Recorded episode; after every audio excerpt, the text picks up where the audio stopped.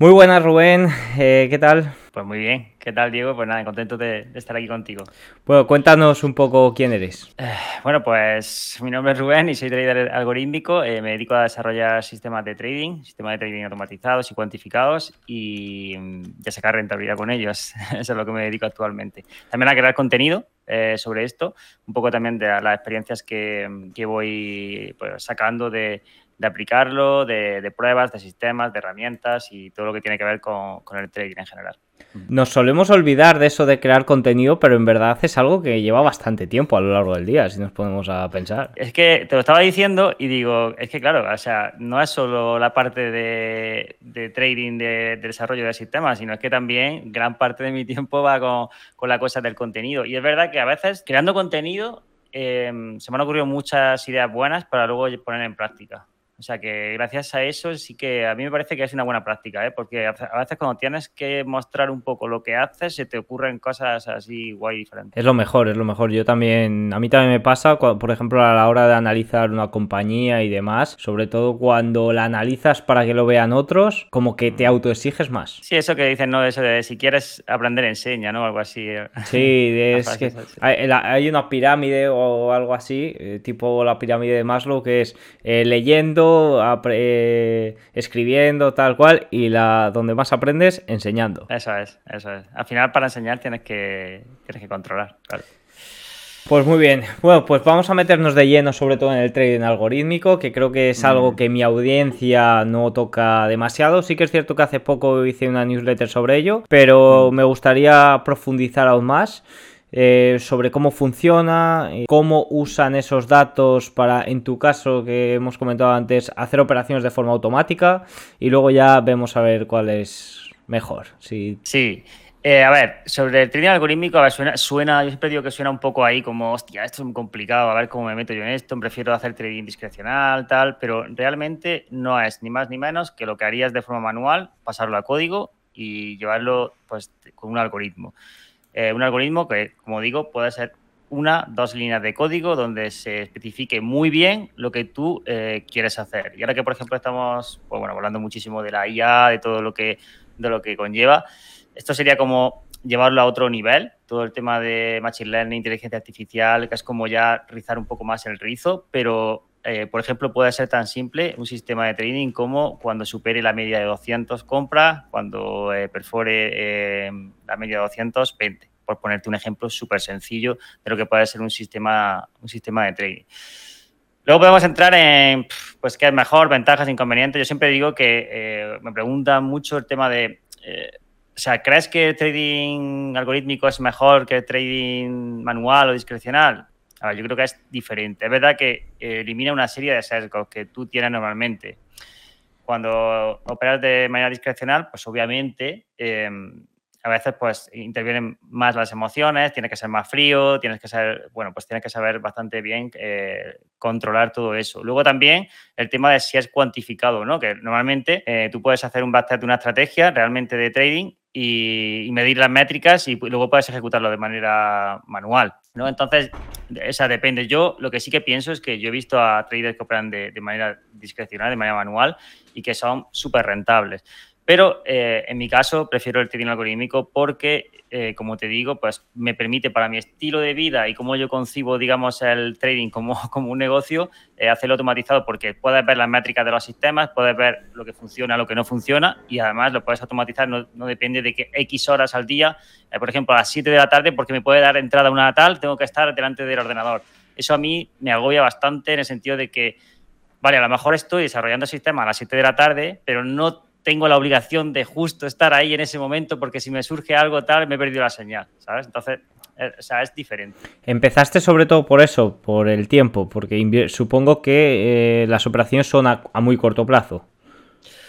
Mira, empecé porque cuando empecé en todo esto, eh, yo hacía como scalping, hacía operaciones en muy corto espacio de tiempo en el futuro del DAX. Y mm, sí que es verdad que yo ese año me fue bastante bien, pero yo no sabía decir si iba bien porque realmente mm, mi estrategia era buena o si realmente estaba teniendo suerte y tal, ¿sabes? Entonces, yo empecé a rayarme bastante cuando, cuando tenía momentos de que las cosas no salían bien, empecé a, empezaba a rayarme bastante, decir, es que uno tiene un, método, el otro tiene otro método, en Internet sobre todo, porque ya empezaban, se empezaba a compartir bastante, esto opera esto, esto opera lo otro, ¿cómo sé que lo que está operando este es bueno? ¿Cómo sé que lo que está operando el otro es, bueno? Y claro, hace ya años, te estoy hablando del año, pues hace ya casi 10 años, era más complicado eh, acceder a este tipo de, información de trading automatizado, backtest y todo eso. Entonces, claro, em, yo empezaba ya a plantearme muchas cosas. Entonces, a partir de ahí, eh, recuerdo que, vi en YouTube una ponencia de Sergio Leña, que es una persona que, bueno, pues estuvo en Morgan Stanley y tal, como trader algorítmico, y dijo, hostia, es que, o sea, que él ya comentaba que, que podías tú saber, o que él ya sabía, o que trabajaba con datos y sabía las estrategias que funcionaban mejor, las que funcionaban peor y por qué. Y ahí empezó a resonar bastante hostia, pues esto es lo que yo quiero, algo que, te diga con datos lo que funciona, lo que no funciona. Eso no quiere decir que mañana vaya a funcionar 100% y qué tal, pero por lo menos que me haga un poco diferenciar entre, entre lo que potencialmente puede funcionar y lo que no, y lo que es un desastre, ¿no?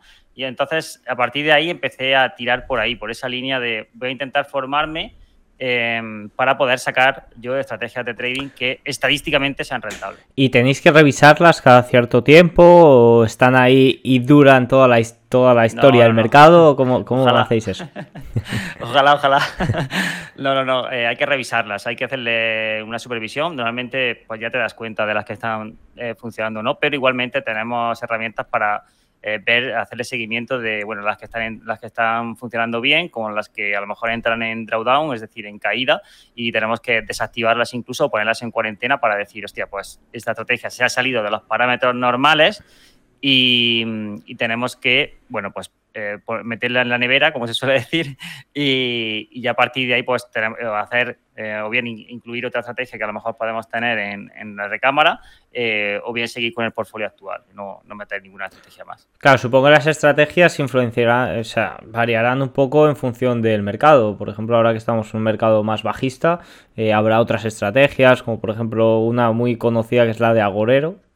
Sí, Sí, a ver, lo que, lo que suele suceder es que, nosotros tenemos un portfolio de estrategias, ¿no? Entonces, em, te digo, a veces eh, tú tienes estrategias de ruptura de mínimos y luego tienes eh, estrategias, por ejemplo, de ruptura de máximos, ¿no?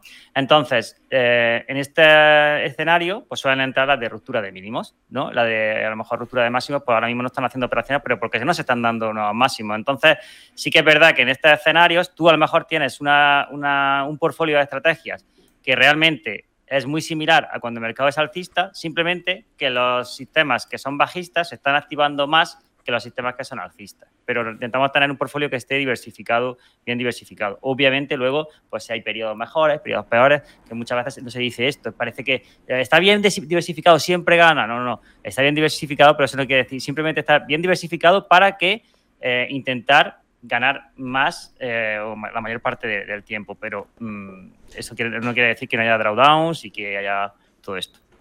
Hay traders que utilizan los datos para tomar las decisiones y luego estás tú que lo tienes todo automatizado.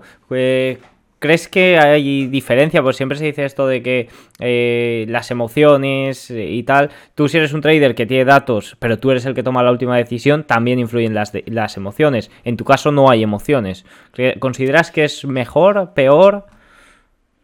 Mm, a ver, no hay emociones. O sea, igualmente sientes la, emoción de que si estás en un drawdown estás jodido, ¿sabes? Lo que, O sea, eso, eso es algo que... Pero sí, entiendo el punto de que no interviene en, la decisión de tu operativa. Que esa, eso es lo que yo siempre intento, poner un cortafuegos ahí de que si yo, por ejemplo, em, estoy viendo que un sistema ha entrado en una racha pues negativa, un poco negativa, pues que no me tiemble el pulso para meter la siguiente posición si tiene que entrar, ¿de acuerdo? Y luego ya revisar todos los sistemas con el mercado en frío.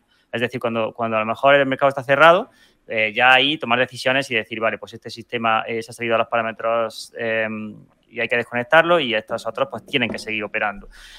Si es mejor o peor, yo creo que también depende un poco de la frecuencia de tu operativo. Es decir, si tú, por ejemplo, estás utilizando sistemas que operan en semanal, realmente no te, no, te va a afectar tanto porque tú cuando cierras el mercado, a lo mejor sabes que eh, en la nueva apertura tienes que meter X trade y cerrar los que, algunos que ya tengas, ¿no? Y, ya está. Y a lo mejor hasta la próxima semana, hasta las próximas dos semanas o hasta el próximo mes no tienes que tocar nada. Entonces, ahí el impacto va a ser menor. Pero realmente yo, por ejemplo, como tengo estructurada la operativa ahora, que cada, día hay, trades, eh, hay operaciones diferentes, sería imposible, ¿sabes? Porque estaría todo el rato a lo mejor mandándome alerta. Bueno, sería posible porque mandaría alerta, ¿vale? Y tendría que ir y meter la posición, pero hay veces que a lo mejor no voy a estar delante de la pantalla, ¿sabes? O a lo mejor me pilla comiendo y tienes que, salir y, y, meter el trade. Entonces, yo por ejecución y por precisión y por paz mental prefiero tenerlo automatizado. Sí, sobre todo al final si es scalping es imposible prácticamente lo que dices. Te surgen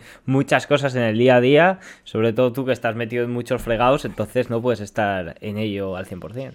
Bueno, ahora mi operativa no es de scalping. O sea, antes sí que era de scalping, pero ahora mi operativa es sobre todo de, swing. Pero ¿qué pasa? Que al tener eh, a lo mejor pues 15 sistemas de swing, ¿vale? Al final sí que hay todos los días a lo mejor 3, 4 operaciones, ¿vale? Eh, y claro, pues eh, no, o sea, a lo mejor hay días que hay tres, cuatro operaciones, días que no hay ninguno y días que hay siete. Entonces, eh, prefiero, ya te digo, sobre todo por saber que todo está bien, en el sentido de que igualmente tienes que revisar que la plataforma esté corriendo, que, que todo está ejecutando guay, pero prefiero delegar todo eso, ¿sabes? Porque además tengo diferentes portfolios, tengo portfolios, por ejemplo, en cripto, tengo portfolios en en futuros y tengo portfolios en, Forex, entonces eh, no llegaría todo ni de coña, o sea, ni de coña. ahí, a lo mejor solo me quedaría con la de futuros o con la de Forex o, vería, porque sería, sería imposible. Forex, futuros y cripto, tocas. ¿El mercado de acciones nada? El mercado de acciones solo lo toco con índices, no lo toco con, o sea, con acciones per se no. ¿Y, realizas algún tipo de inversión además del trading algorítmico? Em, no. no. casi todo está en, en, mis sistemas. ¿No compras Alibaba para, para que suba en un futuro? No, eso lo he hecho en el pasado, ¿vale? eso lo he hecho en el pasado y por eso no lo hago en el presente. Buena frase, buena frase. Hubiese, hubiese, sido una buena inversión, ¿no, Alibaba? Eh, una cosa, Rubén, eres un creador de contenido que está muy encima del mercado, constantemente, sobre todo en Instagram, estás subiendo noticias del mercado y demás. Mm. ¿Eso para un trader algorítmico eh, es bueno? ¿Tiene que estar encima del mercado? ¿Tiene que saber si hay una situación de volatilidad, como por ejemplo el dato de IPC, decisión de tipos de interés? ¿O es mejor que esté aislado y que simplemente se centre en sus datos? Eh, y, ponga a trabajar sus, sistemas? Yo creo que la clave está en saber lidiar con esos datos em, y saber un poco también el, juego que está jugando, entre comillas lo de juego. Porque el otro día compartía, por ejemplo, lo de la gestora de BlackRock que decía que, bueno, que, que viene una super crisis, una mega crisis, y es lo que hablaba un poco. A veces este tipo de noticias te están dando, eh, es un indicativo de posiblemente lo contrario, porque juegan mucho con la psicología de, bueno, pues se puede dar, se puede dar. Esto no quiere decir que, vale, suelo de mercado y a comprar como locos, no, pero es como, como comentaba, una partida de póker. Al final te están diciendo esto, no. O sea, al final se trata de tener un desapego de todo este tipo de, noticias. Sí que me gusta ver, por ejemplo, cuándo va a haber movimiento para estar muy pendiente de cómo se pueden comportar los sistemas, ¿no? Y saber que, oye, pues si va a haber eh, meneo, pues vamos a estar supervisando bien qué, puede pasar, qué no puede pasar, qué sistema le puede ir mejor, qué sistema le puede ir peor. Pero realmente, eh, yo hay veces que a lo mejor he estado de viaje y cada vez tengo esa, esa manía menos de, abrir la plataforma y de ver cómo va todo. Cada, cada vez estoy más tranquilo en ese sentido. Yo creo que también es un proceso de que hay que, hay que tener de maduración. Al final, cuando empiezas con algo es muy normal estar constantemente actualizando, refrescando y muchas veces pasa incluso en redes sociales, ¿no? Que estás ahí actualizando el, el timeline y dices que no, o sea, no tiene sentido, que se hace nada, que a veces lo haces por manía, ¿no? Que te, que sacas el móvil del bolsillo. Igual pasa a veces con, con las plataformas de trading, si la tienes en, en, el móvil, pues a veces dices, voy a ver cómo tal, y dices, es que realmente da igual, incluso hoy que no lo haya mirado, si es que está todo como tiene que estar, ya está, tranquilidad. Y eh, entonces, en definitiva, sí que intento ver qué puede pasar en el mercado, pero la idea, es, o, sea, lo que tengo muy claro es que no, no va, o sea, mis sistemas no van con el mercado. De hecho, no, no tienen un sesgo totalmente alcista o un sesgo totalmente bajista. Vale, vale, o sea que compartes ese contenido más bien por compartir que por utilidad para tus sistemas. A ver, yo sé que hay sistemas, que hay, que hay mm, traders que pues se dejan eh, o que siguen bastante el mercado. O sea, yo sea, sobre todo lo hago por el tema de, oye, va a salir un dato, eh, si estás utilizando un sistema, por ejemplo, en, en eurodólar, pues ten cuidado porque a las dos y media eh, hay, yo qué sé, eh, noticia de tipos, noticia de tal, y si estás comenzando y a lo mejor incluso si estás operando de manera manual, te puede volar la cuenta. Mm. Muy interesante. Oye, y una cosa, eh a la hora de, sistemas, también habrá alguno especializado sobre todo en esos movimientos, porque recuerdo yo cuando operaba Forex hace cinco años ya, eh, que cuando se publicaba, por ejemplo, el dato de nóminas no agrícolas, había siempre un movimiento en el oro que era arriba, abajo, tal, que siempre yo a los creadores de contenido que por aquel entonces seguía decían que había un, un sistema de trading algorítmico que lo pillaba siempre, ese patrón y demás. Bueno, eh, yo creo que hay mucho mito ahí, ¿sabes? El tema de. Ah, bueno, yo también em, sí que conozco gente que opera noticias, ¿sabes? Y que, y que, le va bien incluso, ¿sabes? De hecho, em, hay un gestor bastante famoso eh, que solo, que solo opera noticias en Darwinex. Eh, eso, eso, eso. En Darwin es uno de los mejores. Darwin es opera noticias. Sí, por eso tiene también una capacidad bastante limitada, porque como, opera la volatilidad, pues al final no puede tener todos los inversores que debería tener una estrategia eh, que no opere tanta volatilidad.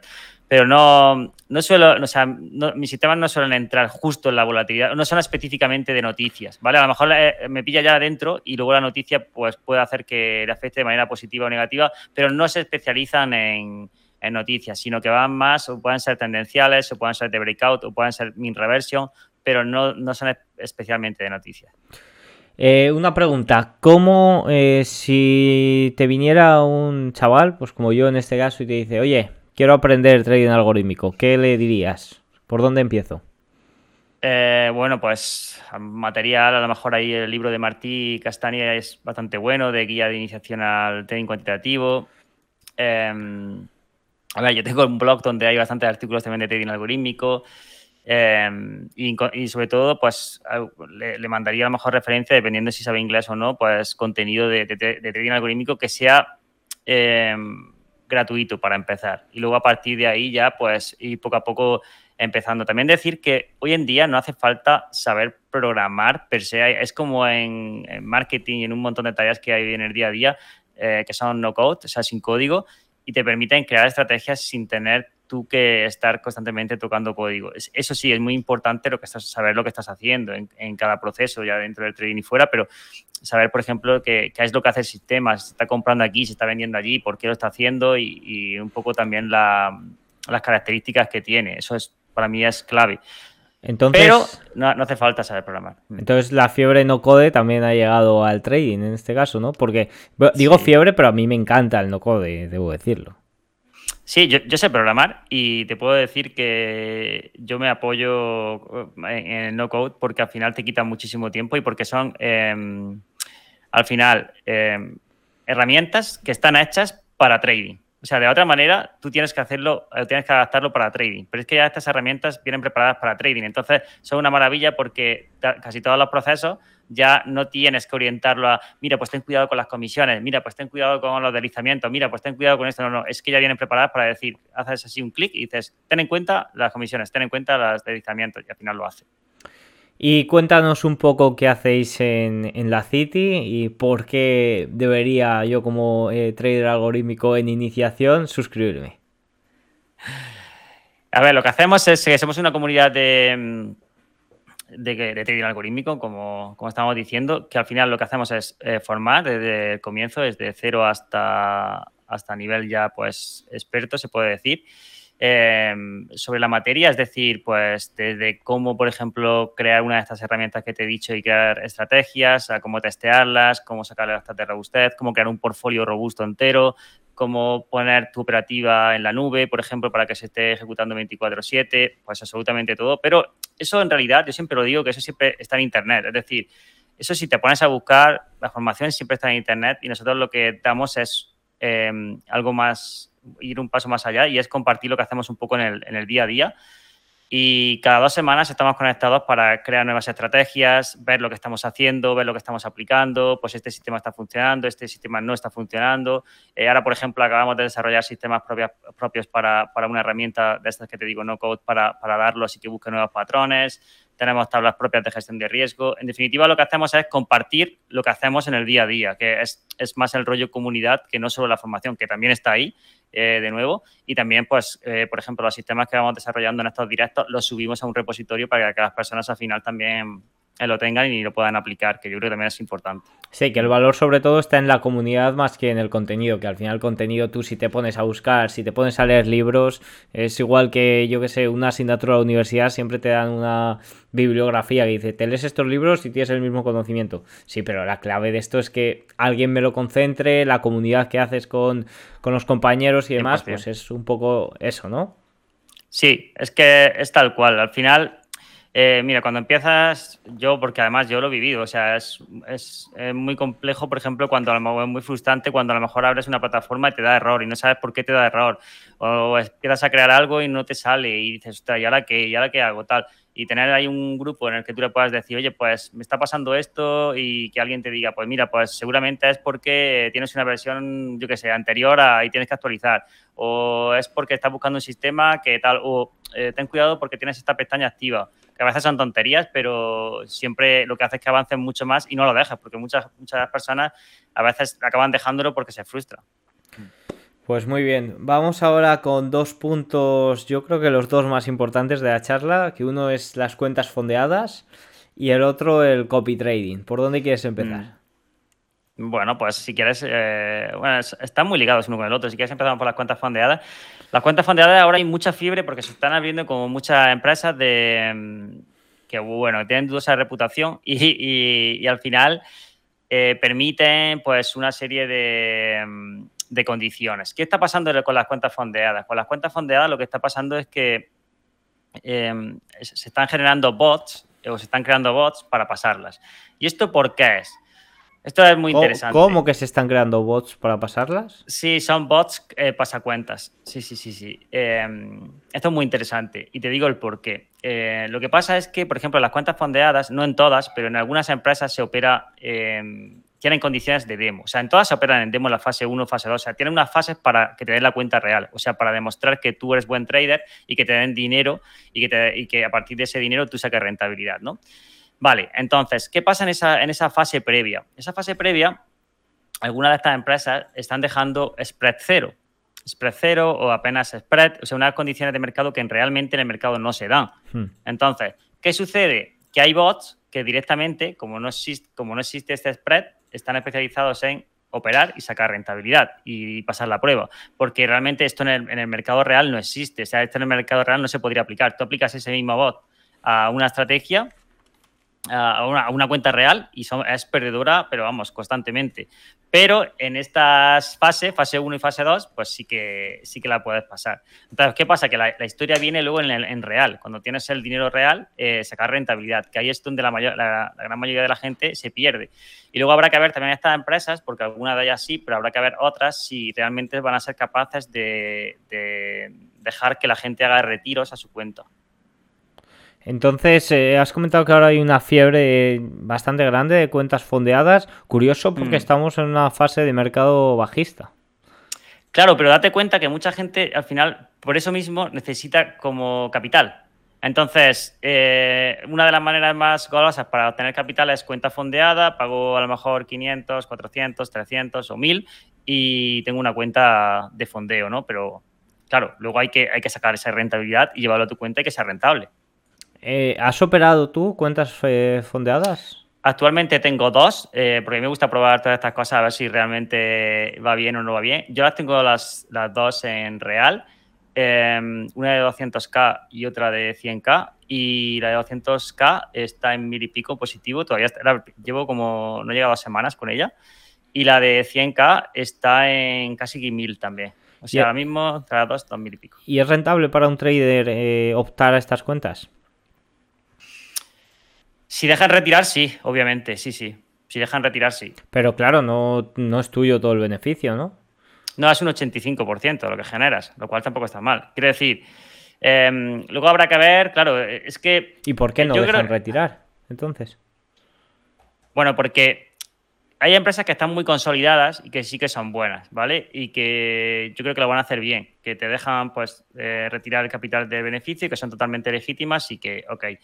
Pero algunas de estas empresas me da la sensación de que no tienen un modelo de negocio muy sostenible. Y lo que están haciendo es atraer a mucho público para que realmente entre ahí, em, dejarlos que pasen las cuentas de fondeo, que estén ahí, ta, ta, y que cuando, eh, si, realmente se produce que muchas personas empiezan a, pedir retiros porque están siendo rentables, em, pues yo creo que ahí va a haber un problema, porque yo creo que esas empresas, en el momento que no les sacan los números, como no son empresas que no están reguladas, eso no se lo olvida a la gente, ahí va a haber un problema. Entonces, te tienes que saber dónde te estás metiendo.